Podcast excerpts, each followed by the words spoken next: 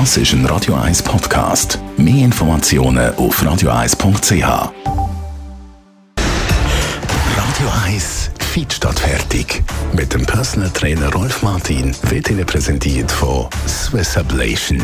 Ihre Herzrhythmus-Spezialisten im Puls 5 Zürich. Mehr Infos unter swiss-ablation.com.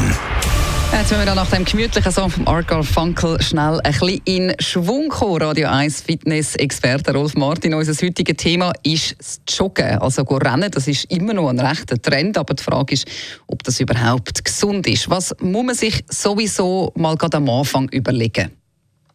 Ja, also das Wichtigste ist, dass man sich bewusst ist, dass das Ganze witterungs- und äh, auch saisonabhängig ist. Das ist das Erste. Das Zweite ist, ähm, Joggen ist natürlich ähm, ein Sport, der allen oder das Gefühl gibt, wenn ich das mache, dann kann ich all meine Ziele erreichen.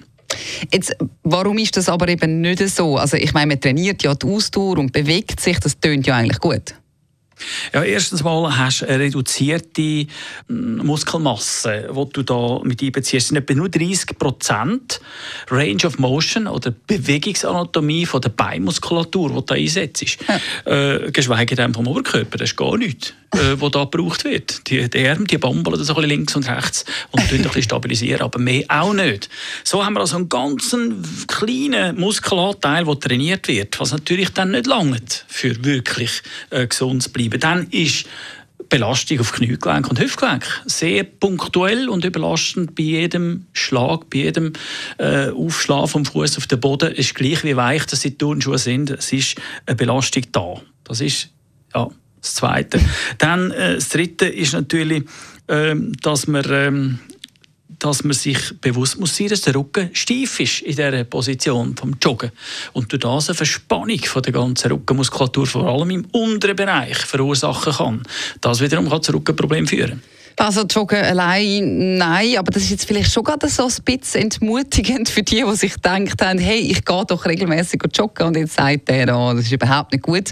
Könntest du dann noch äh, zum Abschluss ein Beispiel machen, was dann als Kombitraining mit Joggen besser wäre? Sagen wir jetzt Beispiel Vita Parkour.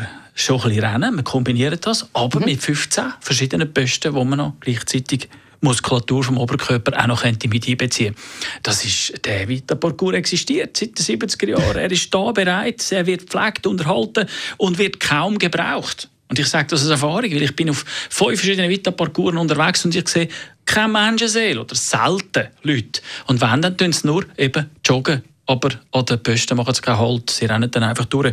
Das wäre noch schön, wenn wir dort heute auch die Übungen absolvieren. Weiter Parcours, also müssen wir uns mal wieder ein bisschen Mühe geben und häufiger dort hergehen. Besten Dank für die Infos, Rolf Martin.